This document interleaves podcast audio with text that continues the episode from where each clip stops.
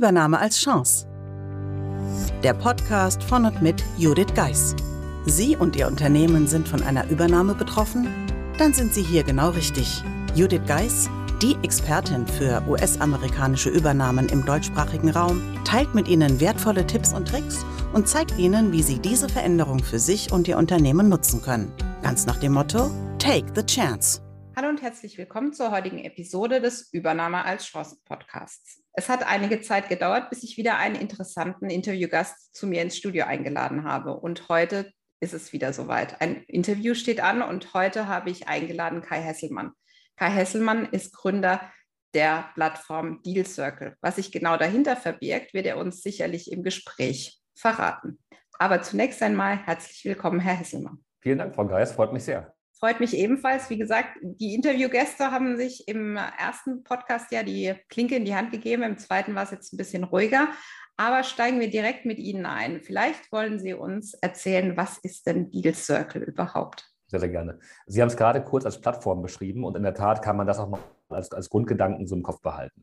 Deal Circle ist im Grunde eine Art Matching-Tool, um MA-Berater, also den, den Berater vom Unternehmensverkäufer, mit potenziellen Investoren und Käufern zusammenzubringen. Ähm, also vielleicht, um es plakativ zu machen, sowas wie ein Parship für Unternehmenstransaktionen. Das klingt sehr interessant. Also für die Hörer jetzt, wann sollten Sie denn auf Ihre, ja, auf das Parship für Unternehmer ähm, oder für Unternehmen zugreifen? Also was ist mhm. meistens die Situation, wo die Kunden zu Ihnen kommen?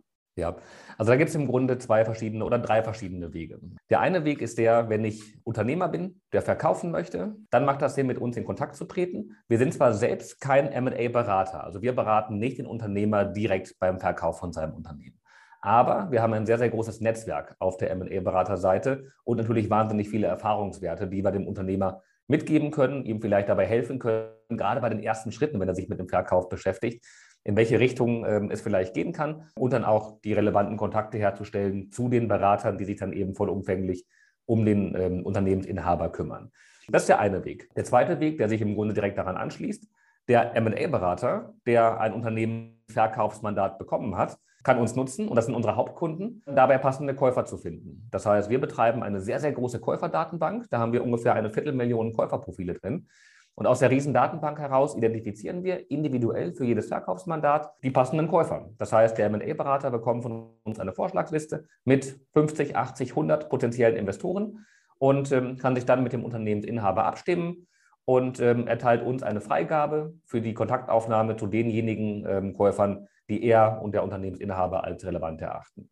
Ja, das heißt, das ist im Grunde die Verkäuferseite, sowohl der Unternehmensinhaber als auch der Berater vom Unternehmensinhaber, der MA-Berater oder Corporate Finance-Berater. Dann gibt es natürlich die Käuferseite. Das heißt, wenn ich ähm, daran interessiert bin, Unternehmen zu erwerben, dann ist es eine sehr, sehr gute Idee, ähm, auf Deal Circle zuzugehen. Und ähm, da gibt es auch verschiedenste Arten von Käufern. Sowohl strategische Investoren, also Unternehmensinhaber, die ihr Geschäft weiterentwickeln möchten, die vielleicht in neue Branchen, in neue Technologien, in neue Regionen sich hineinentwickeln wollen und das nicht organisch machen möchten, sondern eben über, die, über den Erwerb von einem Unternehmen machen, äh, machen wollen. Denen können wir dabei helfen, passende Zielunternehmen zu finden. Gleiches gilt aber auch für sogenannte MBI-Manager, also für Privatpersonen, die vielleicht viele Jahre als Geschäftsführer von einem Unternehmen gearbeitet haben, auch ein bisschen Kapital dabei aufgebaut haben und jetzt selbst Unternehmer werden möchten und sich als Geschäftsführer, Gesellschafter bei einem kleinen oder mittelständischen Unternehmen einkaufen möchten. Auch diese Arten von Investoren ähm, jederzeit sehr, sehr gerne zu uns. Wir helfen dabei, die passenden Zielunternehmen zu finden für den Kauf. Sehr interessant, insbesondere weil wir ja in Deutschland immer mehr das Thema der Nachfolgeregelung auch haben. Immer mehr Unternehmer suchen eine Nachfolge. Ähm, mir fällt immer auf, dass es viel zu spät passiert wenn man quasi gefühlt nichts mehr machen kann, wenn die Gesundheit nicht mehr mitspielt oder wenn man einfach merkt, ja, man hat die letzten Jahre nicht mehr investiert und kommt nicht mehr mit. Wie ist es denn von Ihrer Seite so? Wie würden Sie sagen, wann, wann ist der ideale Zeitpunkt dafür?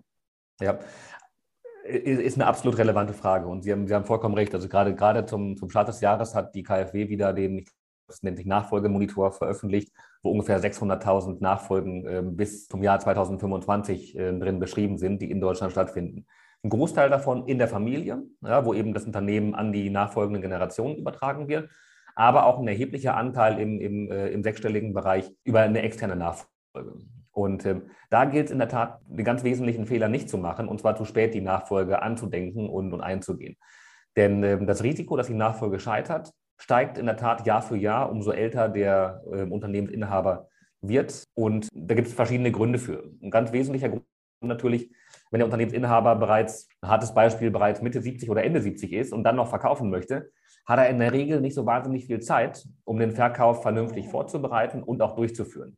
Und das darf man nicht unterschätzen. Je nachdem, wie gut das Unternehmen aufgestellt ist, kann es durchaus ein bis zwei Jahre dauern, bis das Unternehmen überhaupt verkäuflich ist. Können wir gleich darauf eingehen, was die Faktoren sind, ähm, die dafür wichtig sind, dass ein Unternehmen verkäuflich ist.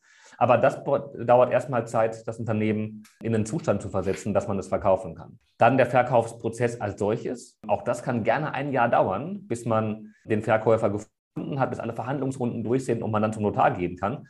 Und dann, was viele Unternehmer vergessen, für den neuen Erwerber ist es in, in den meisten Fällen ähm, extrem wichtig, dass der Unternehmer noch für ein Jahr, für ein halbes Jahr oder vielleicht sogar noch längeren Zeitraum mit an Bord bleibt. Und äh, viele Unternehmer haben die Hoffnung, ich verkaufe jetzt und am Tag eins nach dem Verkauf bin ich raus. Und das ist natürlich für den, äh, für den neuen Erwerber ein extremes Risiko, wenn das Kernwissen vom Altinhaber, vom Altgesellschafter äh, sehr, sehr schnell das Unternehmen verlässt. Das heißt, viele Investoren wünschen, dass der alte Inhaber noch ein Jahr mit vielleicht als Geschäftsführer oder in der Beiratsrolle oder in welcher Rolle auch immer mit beim Unternehmen mit dabei bleiben kann.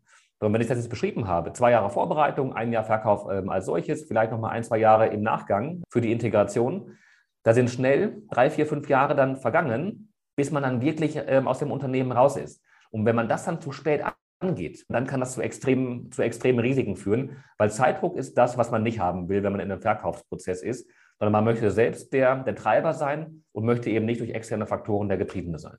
Definitiv. Ich würde an der Stelle gerne auf zwei Interviews, die ich schon geführt habe, im Podcast auch verweisen. Einmal mit dem Michael Assauer als auch mit Dr. Bernd Gerob. Die beiden teilen quasi auch ihre Annahme oder ihre Anmerkung dazu, es ja unterm Strich gesagt, so frühestmöglich anzugehen, weil dann hat man auch noch die Wahl und hat nicht diesen Druck, ich muss jetzt verkaufen.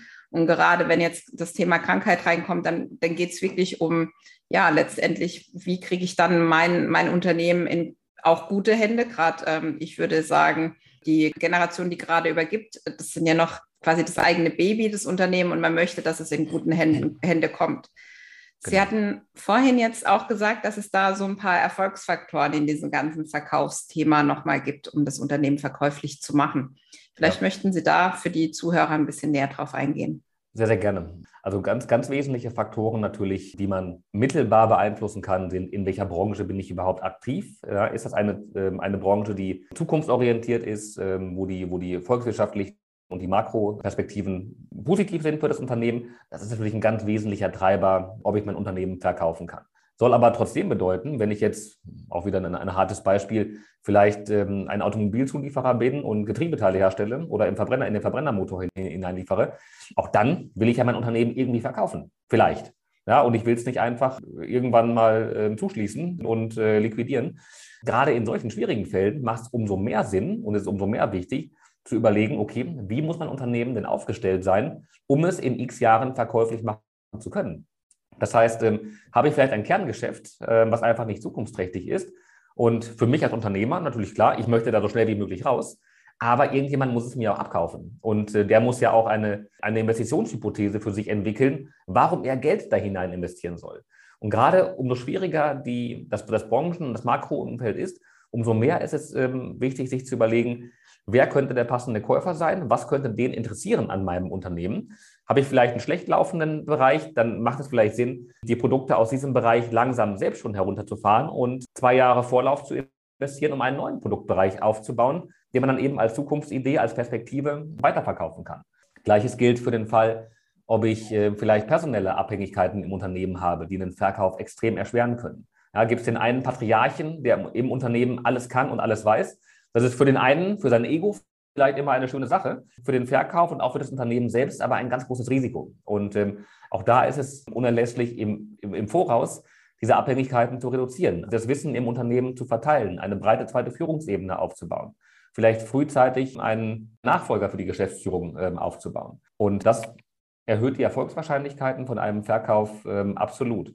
Vielleicht ein drittes Beispiel, das ich bringen möchte, auch in Bezug auf die Abhängigkeiten. Habe ich Abhängigkeiten auf der Kundenseite. Habe ich vielleicht einen Kernkunden, wo ich 80 Prozent vom Umsatz äh, mit erziele. Ist auch immer schön, äh, mit einem Kunden gemeinsam gewachsen zu sein, aber auch das kann einem brutal auf die Füße fallen, wenn der Kunde mal irgendwann auf die Idee kommt, ah Mensch, vielleicht will ich doch mal eine Second Source aufbauen und will nicht nur einen Lieferanten haben, sondern will einen zweiten Lieferanten haben oder einen dritten. Ja, und dann reduziert sich mein Umsatzanteil ähm, über Nacht erheblich. Und ähm, auch dieses Risiko ist für einen, für einen Käufer, für einen Erwerber immer sehr, sehr schwer einzugehen. Auch da macht es Sinn, im Vorfeld bereits daran zu arbeiten, sich breiter im Unternehmen aufzustellen, die Abhängigkeit von einem Kunden zu reduzieren und eben mehrere Kunden parallel aufzubauen. Das muss man alles nicht selbst machen. Ja, da gibt es spezialisierte Berater, die können einem dabei helfen, nicht nur bei dem Verkaufsprozess als solchem. Ähm, und das sind nicht wir. Ja? Also ähm, wir helfen dann vielleicht beim Verkauf, aber eben nicht bei der Vorbereitung. Aber dafür gibt es Spezialisten, ähm, die im Vorfeld unterstützen können, das Unternehmen auf den Verkaufsprozess vorzubereiten.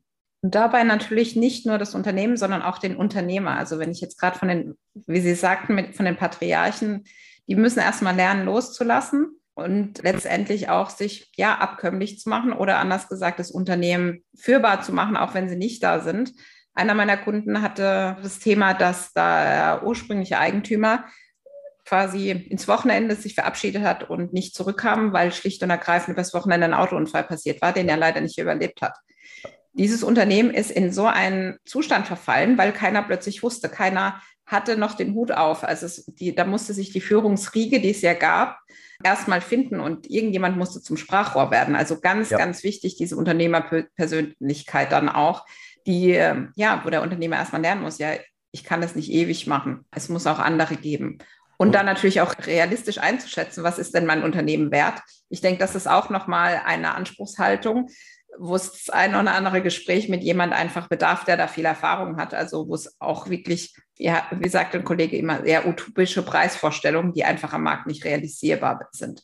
Ganz, ganz genau richtig. Das ist für den Unternehmer ein emotional nicht ganz leichter Prozess. Also je, je nachdem, was es für ein Typ ist. Und es gibt solche und solche Menschen. Aber sehr häufig sind erfolgreiche Unternehmer zu Recht auch mit einem gewissen Ego ausgestattet, äh, weil sie einfach über viele Jahre oder Jahrzehnte ein tolles, erfolgreiches Unternehmen aufgebaut haben und ähm, dann für sich selbst die Erkenntnis reifen zu lassen, dass man eben selbst nicht der Superman im Unternehmen sein muss, sondern dass es idealerweise so ist, dass man selbst am wenigsten im Unternehmen irgendwann nur noch zu sagen hat und dass das Unternehmen, die Organisation sich selbst trägt und dass man eine starke Mannschaft drumherum hat, die den Karren zieht und man nicht selbst immer derjenige sein muss. Diese Erkenntnis reifen zu lassen, das ist für viele erfolgreiche Unternehmer nicht leicht. Und das ist auch ein, ein Prozess, der da stattfindet. Ähm, der vielleicht auch mit einem externen Coach begleitet werden kann. Aber ja, das Beispiel, was, was Sie beschrieben haben, ist dafür natürlich äh, prädestiniert. Denn idealerweise, wenn so etwas Schreckliches passiert, dass der Unternehmer nach dem Wochenende nicht zurückkommt, idealerweise im Unternehmen passiert dadurch überhaupt nichts, sondern das läuft einfach ganz genauso weiter, weil es schon vollkommen unabhängig geworden ist vom Unternehmensinhaber.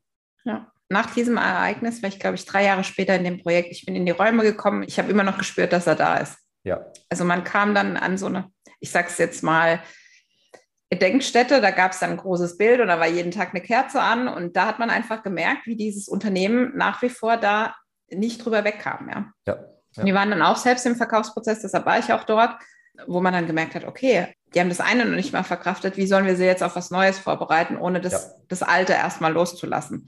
Aber darum soll es ja heute gar nicht gehen, sondern letztendlich dann auch wie Deal Circle genau diesem Unternehmer, der hoffentlich sich vorher Unterstützung gesucht hat und der richtig bereit ist, dann über Deal Circle die Hilfe bekommt. Auf was für Käufer trifft er denn mhm. da?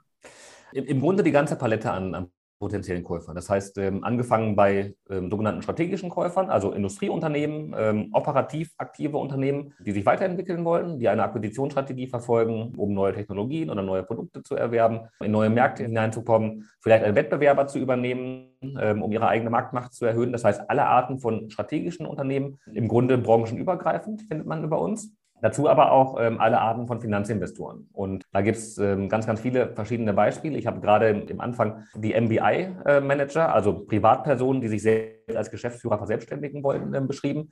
Es gibt natürlich auch ganz viele Arten von äh, Venture Capital Investoren, Private Equity Investoren, Family Offices, also klassischen Finanzinvestoren, die aus einem reinen finanziellen Interesse in Unternehmen hinein investieren, um eben das, das Kapital ihrer Anleger zu vermehren. Auch eine ganz, ganz wesentliche ähm, Käufer- und Investorenklasse für uns, die in der Presse in der Vergangenheit nicht immer ganz gut weggekommen ist, wo es aber dennoch eine extrem hohe Sinnhaftigkeit hinter dieser ähm, Anlageklasse und der Investorengruppe gibt.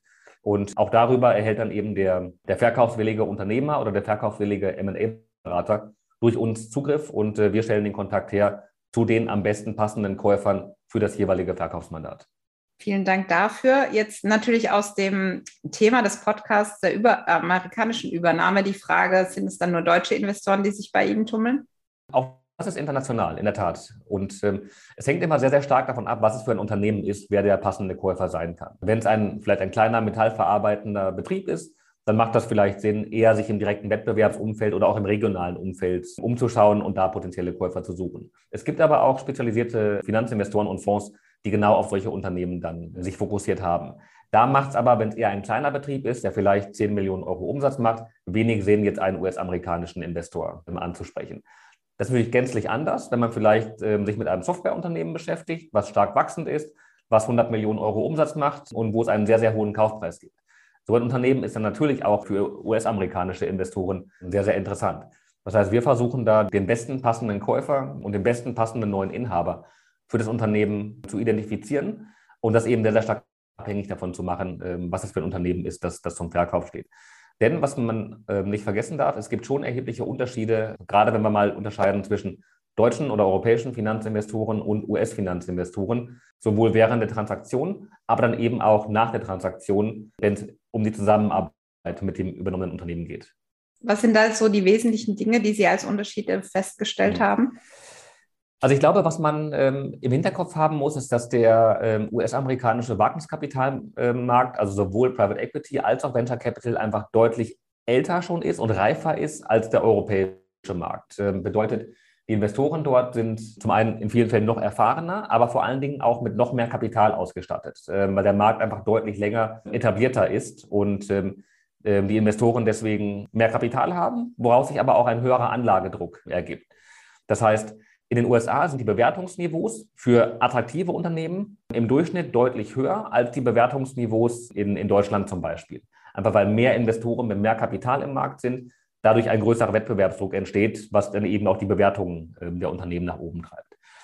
Bedeutet, als Unternehmensverkäufer kann es schön sein, ich bekomme einen, äh, einen höheren Verkaufspreis für mein Unternehmen gezahlt, habe eventuell im Verkaufsvertrag, im SPA, aber vielleicht einen, einen etwas härteren Garantiekatalog, den ich einhalten muss. Also ich habe noch ein bisschen mehr als Verkäufer auch noch mit die Haftung, die ich genommen werde.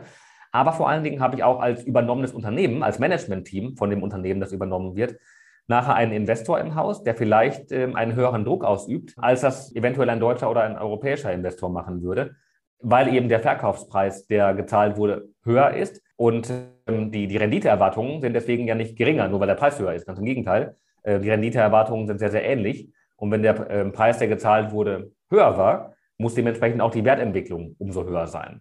Das führt dazu, dass immer mehr ähm, auch große US-Fonds mittlerweile nach Deutschland kommen ähm, und in Deutschland versuchen, passende Zielunternehmen zu finden, weil hier einfach der Wettbewerbsdruck geringer ist. Das würden deutsche Finanzinvestoren nicht sagen. Die würden sich auch beklagen, dass der Druck sehr, sehr hoch ist und der Wettbewerbsdruck hoch ist.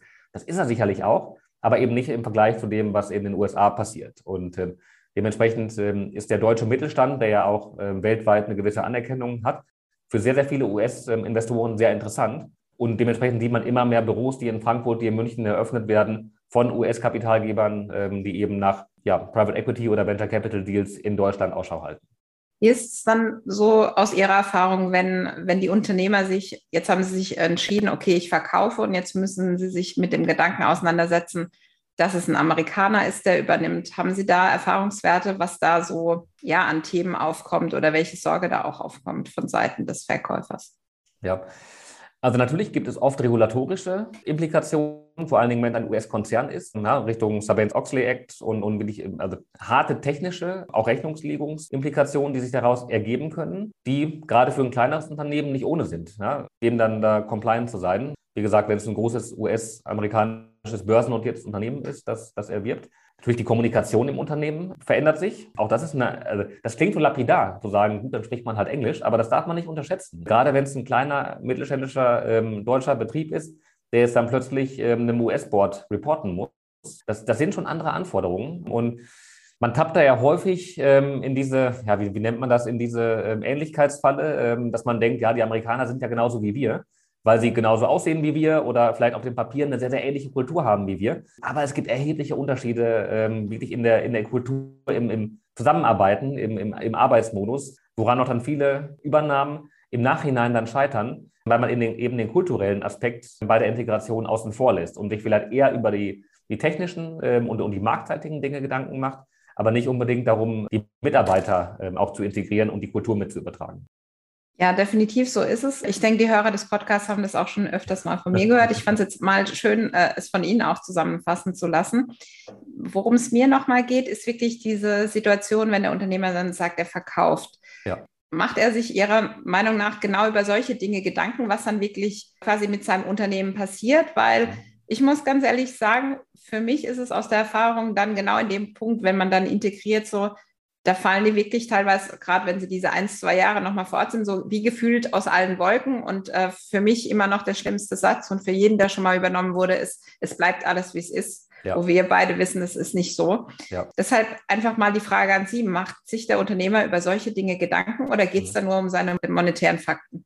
Ich glaube, der Unternehmer macht sich in wahrscheinlich in, in, in 98 Prozent der Fälle macht der Unternehmer sich über sowas Gedanken. Oder anders formuliert, er versucht sich darüber Gedanken zu machen, aus seinem Bild heraus, aus seinen Erfahrungen heraus. Das Problem daran ist, der Unternehmer hat in den meisten Fällen in seinem Leben noch nicht einmal ein Unternehmen verkauft. Das heißt, er abstrahiert sehr, sehr viel, nimmt aus der Presse äh, viel mit, woraus sich aber sehr, sehr viele auch falsche äh, Schlüsse dann ableiten können. Wenn es gut läuft, hat der Unternehmer einen sehr, sehr erfahrenen MA-Berater an seiner Seite oder Nachfolgeberater an der Seite, der ihm genau bei diesem Prozess hilft, auch die passenden Käuferkategorien für sein Unternehmen, für seine, für seine Wünsche, für, seinen, für seine Vorstellungen zu identifizieren und auch viele, auch unangenehme Wahrheiten dann mal offen zu legen. Und äh, einige, einige plakative Beispiele, die man immer wieder hört, ist, man verkauft nicht an den Chinesen zum Beispiel. Habe ich zigmal gehört.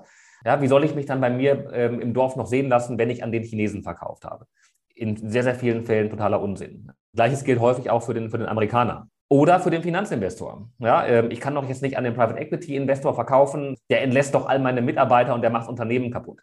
Wenn man das mal hinterfragt, warum sollte jemand ähm, ganz, ganz viel Geld investieren, um das Unternehmen nachher kaputt zu machen?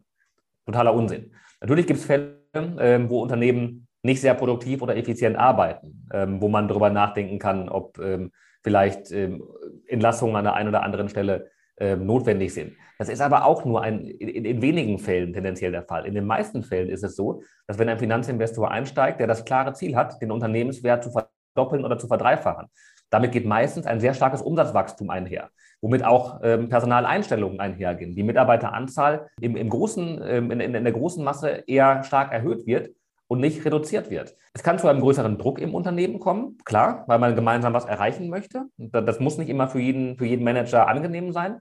Aber die Sorge, dass da ähm, in der Breite Mitarbeiter entlassen werden und nicht eingestellt werden, die Sorge ist meistens bei einem Finanzinvestor nicht gegeben.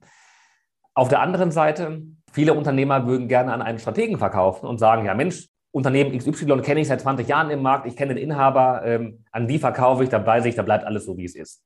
Ja, Pustekuchen, ähm, sehr, sehr schnell, wenn der, äh, wenn der Stratege übernimmt, ist plötzlich nicht mehr ähm, der, der, eigene Firmenname außen am, am Firmengebäude, sondern dann steht da vielleicht der Name von einem großen Konzern und dann ist es eben nicht mehr der mittelständische Betrieb Müller GmbH, sondern dann ist es äh, innerhalb vom Siemens-Konzern die Abteilung Siemens Energy Abteilung Division ABC. Dann ist man ein ganz, ganz kleines Rädchen nur noch im Prozess und ähm, plötzlich gibt es dann nicht mehr das eigene, das eigene Rechnungswesen und die Buchhaltung, ähm, weil das dann von Zentralabteilungen übernommen wird.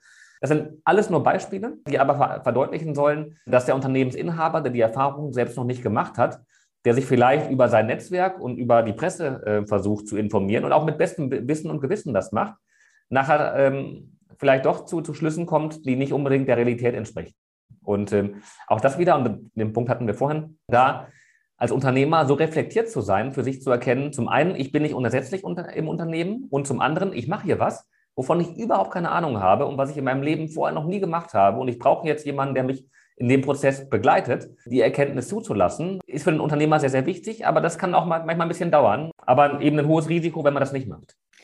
Definitiv ist es auch so, dass man ja mit den Reaktionen der Mitarbeiter umgehen können muss. Also ja. das sage ich jetzt mal, Schlimmste, was ich mal wirklich gehört habe, bevor wir dann mit der Integration begonnen haben. Da äh, gab es vom Betriebsrat eine initiierte Veranstaltung, wo quasi ein Sarg durchs Dorf getragen wurde, mit, mit dem Firmennamen drauf sozusagen und dass man die Firma jetzt zu Grabe trägt. Ja. Mhm.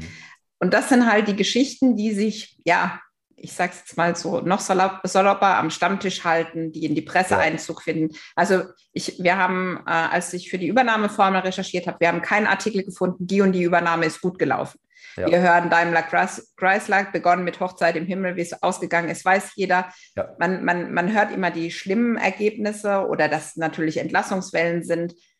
Aber das ist nur ein Teil, nämlich der, der, der natürlich Schlagzeilen machen kann. Jetzt habe ich jetzt noch keine Schlagzeile gesehen, Firma übernommen und äh, Mitarbeiterzahl verdreifacht. Mhm. Kommt es vor? Ja, das kommt vor, nämlich genau dann der Fall, wie Sie gesagt haben, wenn man sagt, äh, okay, unser Ziel ist die Verdoppelung, Ver Verdreifachung. Ja, wie mache ich das? Indem ich mehr Umsatz, für den mehr Umsatz, was brauche ich? Dafür brauche ich mehr Menschen. Brauche ich dann teilweise vielleicht keine Buchhaltung mehr und so weiter. Das ist klar, das nimmt dann vielleicht auch eine zentrale Rolle ein. Aber letztendlich, ich brauche andere, andere Mitarbeiter, ich brauche andere Profile. Aber letztendlich habe ich zumindest in all meinen Jahren nie erlebt, dass jemand, der das Ganze als Chance gesehen hat, auf der Straße gelandet ist weil der dann einfach auch ganz anders oder sie auch ganz anders agiert. Also neben all dem, was dann beginnt, vielleicht auch am Stammtisch oder im Garten, dass der Unternehmer sagt, okay, ich möchte jetzt verkaufen, kann schon auch für ihn zur persönlichen Erfolgsstory nochmal werden, indem er dann sieht, was Jahre später im positivsten Sinne aus dem Unternehmen geworden ist. Ja, absolut. Deswegen ist es für viele Investoren auch wichtig, dass die Altgesellschafter eben mit im Boot bleiben. Sei es vielleicht für ein halbes Jahr, für ein Jahr noch in der Geschäftsführenden Rolle und ähm, eben bei der Suche einen Nachfolger zu suchen, zu finden, aufzubauen, ähm, tief mit involviert zu sein. Aber ähm, auch in, in, ganz vielen Fällen sogar noch ähm, kapitalseitig mit beteiligt zu sein, vielleicht noch mit 10, 15 Prozent eine Beteiligung zu behalten, um dann auch ähm, selbst noch davon zu profitieren, wenn das Unternehmen sich positiv weiterentwickelt und der Unternehmenswert gesteigert werden kann. Was natürlich an dem Punkt dann auch wichtig ist, selbst wenn es noch 10 Prozent sind, es sind keine 100 Prozent mehr. Das heißt, es ist nicht mehr das eigene Unternehmen. Ich ja. erlebe natürlich in der Integrationsphase dann genau der Moment, wo es dann irgendwann gut ist, dass der Unternehmer rausgeht, ja. weil er ab irgendeinem Punkt nicht nur nützt, nennen wir es mal sehr allgemein oder diplomatisch, wo es dann wirklich alle, jede Entscheidung in Frage gestellt wird, wo die Unruhe im Unternehmen immer größer wird und wo dann einfach die Verunsicherung noch mehr da ist. Letztendlich egal wie viel Prozent er noch hat, er wird nicht mehr das Sagen haben. Oder das ist ein ganz wichtiger Punkt. Und auch in der Tat, auch daran scheitern viele, ähm, viele Übernahmen, weil dann ähm, in einem großen Management-Meeting vielleicht der neue Geschäftsführer, der auch ein erfahrener und guter Mann ist, da sitzt, etwas sagt und der Senior noch daneben sitzt. Und jeder der Mitarbeiter guckt auf den Senior, wie reagiert jetzt, wenn der neue Geschäftsführer ähm, etwas sagt. Sie haben vollkommen recht, diesen, diesen Prozess mit zu begleiten, ähm, das ist für jedes Unternehmen ähm, extrem wichtig und, und, und kann auch sehr, sehr kritisch sein.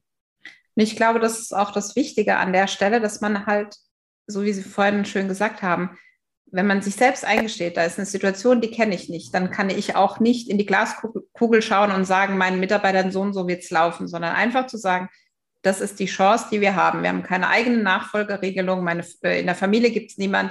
Hier aus, äh, aus der Runde gibt es niemand, der das macht. Das ist die Chance, dass das Unternehmen eben nicht zugeschlossen wird, wie Sie vorhin auch erwähnt haben, ja. sondern letztendlich, das ist die Chance, die die Zukunft jetzt für dieses Unternehmen hat.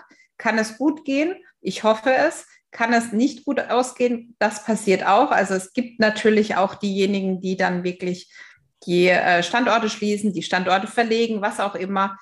Aber letztendlich, was ist ein Unternehmen, das einfach abgeschlossen wird, ja. ja. Für mich jetzt nochmal genau in, äh, interessant, vielleicht könnten Sie nochmal kurz darauf eingehen, wo genau in diesem ganzen Prozess dann Deal Circle einsteigt und wo ja. ziehen Sie sich dann raus? Das wäre für mich und sicherlich auch für die Hörer nochmal interessant. Ja, sehr, sehr gerne. Also Deal Circle ist im Grunde in einem ganz, ganz kleinen Prozessschritt nur involviert und eben genau darin, passende Käufer zu identifizieren und dann den Kontakt herzustellen. Das bedeutet, wenn man mal den ganzen Prozess nimmt, wir sagen, der Unternehmer hat für sich die Entscheidung getroffen, er will verkaufen. Er sucht sich vielleicht einen, ähm, einen Unternehmensberater, der ihm erstmal dabei hilft, ähm, das Unternehmen verkaufsfähig zu machen. Die arbeiten ein Jahr lang zusammen. Dann ist der Unternehmensberater so weit, dass er sagt, ja gut, ich bin jetzt hier sozusagen fertig. Vielleicht übergibt er den Staffelstab an einen M&A-Berater, der den Verkaufsprozess als solchen mit vorbereitet. Auch das sind meistens andere Kompetenzen zwischen dem Unternehmensberater und dann dem, M&A-Berater. Der M&A-Berater startet äh, mit der Vorbereitung von dem Verkaufsprozess. Das heißt, er fängt an, eine äh, Dokumentation zusammenzustellen, eine Art Verkaufsprospekt zusammenzustellen und fängt auch an, sich darüber Gedanken zu machen, wer könnten die, die relevanten Käufergruppen sein für dieses Unternehmen. Zu dem Zeitpunkt kommen wir ins Spiel. Das heißt, wir arbeiten dann eng mit dem ähm, M&A-Berater zusammen. Er kann uns nutzen, um für diese Käufergruppen die passenden ja, Käufer ausfindig zu machen. Also sowohl die passenden strategischen Käufer und auch die passenden Finanzinvestoren, ähm, die Interesse haben könnten, dieses Unternehmen zu erwerben. Wenn diese, und dabei entsteht eine sogenannte Longlist oder Shortlist mit potenziellen Käufern, wo dann vielleicht 100 Namen von potenziellen äh, Investoren draufstehen. Wenn diese Liste abgestimmt ist, dann starten wir die Kontaktaufnahme zu diesen potenziellen Käufern. Das heißt, unsere Kernkompetenz ist, wir wissen vielleicht besser als die meisten anderen im Markt, wer gerade was kaufen möchte. Also welche strategischen Investoren verfolgen welche Akquisitionsstrategien, möchten sich wie durch MA weiterentwickeln und welche Finanzinvestoren haben ähm, welche Investitionskriterien, haben wie viel freies Kapital, das sie investieren möchten, möchten sich in welche Branchen hinein ähm, entwickeln. Das heißt, wir wissen, wer was kaufen möchte und wir haben auch den persönlichen Zugang. Das heißt, wir können ähm, den Unternehmensverkauf sehr, sehr schnell persönlich bei den relevanten Entscheidungsträgern auf der Käuferseite herstellen und, und die Projekte vorstellen. Wenn wir das gemacht haben und der Kaufinteressent sagt, ja, Deal Circle, klingt ja sehr spannend, könnte für mich sehr interessant sein, dann stellen wir den Kontakt her zum MA-Berater und ab da sind wir wiederum raus. Das heißt, ähm, ab dem Zeitpunkt, wo der MA-Berater dann ähm, eine Vertraulichkeitserklärung mit den potenziellen Interessenten austauscht, ab da übernimmt der MA-Berater wieder und führt den Verkaufsprozess. Ja, dann geht es eben darum, persönliche Treffen stattfinden zu lassen, vertrauliche Informationen auszutauschen, irgendwann mal in die steuerliche und rechtliche Strukturierung von einem Verkauf hinein und dann eben die ganzen Vertragsverhandlungen. Das machen wir nicht. Also unser Fokus ist wirklich darauf, datenbankgestützt passende Käufer zu suchen, zu finden und den Kontakt herzustellen. Und ähm, damit nur ein, ein zeitlich sehr, sehr kurzer ähm, Prozessschritt, der aber natürlich insofern ähm, eine sehr hohe Relevanz hat. Denn wenn man nicht passenden, den passenden Käuferzugang hat, dann kann der, der ganze Prozess davor noch so gut vorbereitet sein und man kann noch so toll ein Unternehmen verkaufsfähig gemacht haben. Und man kann auch noch so erfahren sein nachher in der Execution, in der Abwicklung von einem Verkauf. Wenn man aber nicht die, richtigen, die richtige Partei am Tisch sitzen hat, dann ist das alles nichts wert. Und ähm, insofern haben wir eben den ganz klaren Fokus darauf, passende Käufer zu suchen, zu finden und auch zu vermitteln. Und für mich jetzt als Unternehmer, wie lange darf ich dann für diese Zeit, also für diesen Prozessschritt quasi an Zeit einplanen? Für unsere Arbeit. Ja. Das geht relativ schnell. Also, weil wir eben sehr, sehr stark datengetrieben arbeiten, ähm, ähm, arbeiten wir, also für den, für den Prozess der Käuferidentifikation, das ist für uns ein Prozess vielleicht von 48 Stunden. Das geht sehr, sehr schnell, äh, diese, diese Longlist und die Shortlist mit den Käufern ähm, zu erzeugen. Und wenn wir dann die, die, ähm, die Freigabe bekommen haben, äh, an die Käufer heranzutreten, ist es vielleicht ein Prozess von maximal einer Woche, vielleicht zwei Wochen, das Projekt auf der Käuferseite auch vorzustellen. Hängt immer auch stark davon ab, wie attraktiv das ähm, Unternehmen ist, das zum Verkauf steht, wie schnell es dann eben geht, die ersten Interessenten zu vermitteln. Ja, wir haben Verkäufer dabei, wo wir innerhalb von einem Tag 30 Interessenten vermitteln. Wir haben aber auch Verkäufer dabei, wo wir nach zwei Wochen froh sind, wenn wir zwei Interessenten vermittelt haben, einfach weil es ein schwieriges äh, Mandat ist. Aber in der Regel arbeiten wir da relativ schnell. Und das ist dann eben auch der Vorteil für den MA-Berater und für den Unternehmensinhaber, dass er einfach möglichst schnell und ohne viel eigenen Aufwand den Zugang bekommt zu passenden Käufern. Und das, ähm, jetzt soll es nicht in die Werbung abdriften, ähm, für die Verkäuferseite zu 100 Prozent kostenlos. Wir kriegen unser Geld von der Käuferseite. Das heißt, die Verkäufer können durch uns im Grunde nur gewinnen. Sie können schneller den Kontakt zu passenden Käufern bekommen, müssen dafür aber kein Geld ausgeben. Also auch von dem äh, Modell ähnlich wie bei Dating-Plattformen, die eine Seite zahlt, die andere nicht. Ja, wobei sich das bei den Dating-Plattformen, glaube ich, mittlerweile ähm, auch ähm, etwas geändert hat. Aber Sie haben vollkommen recht, weil da auch meistens, meistens war es ja in der Vergangenheit so, dass die Damen nicht zahlen mussten, die Herren schon, weil das rahe Gut ähm, die Dame ist und die ja. Herren Interesse daran hatten, die Dame kennenzulernen. Und das ist im Endeffekt im MA-Markt sehr, sehr ähnlich. Ähm, es gibt sehr viele Investoren da draußen, die gerne investieren möchten. Und das rahe Gut ist eben der Zugang ähm, zum verkaufswilligen Unternehmer. Und ähm, genauso ist dementsprechend auch unser Vergütungsmodell aufgebaut. Vielen Dank für diese ja, anschauliche Beschreibung. Ich denke, gerade wenn Technologie, je nachdem, wer jetzt zuhört, das sagt dann, oh, und äh, habe ich dann überhaupt noch mit Menschen zu tun oder wie, wie ist der Prozess genau? Und ich glaube, es kann dadurch dann auch einfach helfen, gerade wenn man sich da in diesem Prozess dann gerade befindet, einfach zu sagen, okay, oh, darüber habe ich noch nicht nachgedacht. Und ich glaube, das wollen wir ja beide einfach durch dieses Gespräch auch nach außen geben, woran man so alles denken kann. Und was mir persönlich sehr gut gefällt, auch an Ihren Beschreibungen, da es sich auch mit meinen immer deckt, ist wirklich zu sagen, man kann das nicht alleine können. Ja. Und dass man sich da wirklich die, die Leute an Bord holt, um das eben zu machen und sich auch dran gewöhnt, auch wenn man der Patriarch ist, dass man plötzlich nicht alle Entscheidungen einfach so wie immer trifft, sondern dass man da auch auf äh, rechts und links mal hört. Und ja, es ist in der Regel nicht so, dass der Käufer einfach an die Tür klopft, je nach Unternehmensgröße, sondern dass es dann vielleicht Wettbewerber sind. Also ich muss sagen, ich habe gerade jetzt bei einem meiner Kunden den Fall gehabt, da wurden wirklich zwei kleinere Firmen dazu äh, gekauft. Und das kam auch für die Verkäufer zum zum richtigen Zeitpunkt, weil die konnten jetzt dann nochmal eine kurze Übergabe machen und äh, genießen jetzt das Ganze, weil mhm. das, was dann näher kommt, ist zumindest sehr viel Zeit irgendwann. Und jeder äh, weiß ja, man hebt sich ja immer so ein bisschen was auf, wenn, wenn ich dann mal Zeit habe. Und ja. umso früher das beginnt, umso besser. Kann, kann, aber auch eine Herausforderung sein, damit auf jeden freien Zeit umzugehen, die man vorher nicht gewohnt war. Das ist definitiv so. Auch da hatte ich äh, mit Bernd Gerob und Michael Assauer ausführlicher drüber gesprochen. Ich habe jetzt verkauft, was mache ich jetzt eigentlich? Ja. Weil mit dem, dass man ja dann mit dem Unternehmen abschließt oder dass dann nach ein, zwei Jahren das, äh, die Tätigkeit da aufhört, heißt nicht, dass ich mir ehrlicherweise schon Gedanken gemacht habe, was passiert dann. Und das ist dann die nächste Herausforderung. Aber ich denke, als Unternehmer sind wir, sind, sind alle Hörer auch da, ja, sind gewohnt, Herausforderungen zu meistern. Und ich glaube, es gibt nichts Schöneres, als dann wirklich freie Zeit zu haben, die man plant. Aber auch das will gelernt sein. Ne? Ja, ich sage vielen Dank, Herr Hesselmann, dass Sie den Weg ins Studio quasi gefunden haben. Ich würde jetzt natürlich den Hörern gerne mitgeben, wie sie am schnellsten mit Ihnen beziehungsweise zu dem Genuss kommen, äh, mit Deal Circle zusammenzuarbeiten. Sehr, sehr gerne. Und vorab, also vielen Dank auch für das Gespräch. Hat Spaß gemacht. Sehr gerne. Ähm, jederzeit sehr, sehr gerne wieder. Ich glaube, der direkteste Weg zu mir persönlich geht über LinkedIn, ähm, Kai Hesselmann, über das LinkedIn-Profil ähm, und da direkt Kontakt aufnehmen. Das ist, glaube ich, der direkte Draht. Dazu über dealcircle.com. Auch da gibt es ein, ein Kontaktformular, da gibt es ähm, E-Mail-Adressen, da gibt es eine Telefonnummer. Also wer uns erreichen möchte, kann das direkt über LinkedIn zu mir persönlich ähm, oder über unsere Website. Und äh, dann gibt es immer sehr schnell eine persönliche Rückmeldung. Ich glaube, das ist gerade, weil Sie es angesprochen haben, die Reaktionszeit mit 48 Stunden. Ich glaube, das ist gerade in der heutigen Zeit, ja, dann schicke ich da eine E-Mail hin, dann passiert zwei Wochen nichts. Das heißt, ich erwarte auch, dass eine Rückmeldung kommt.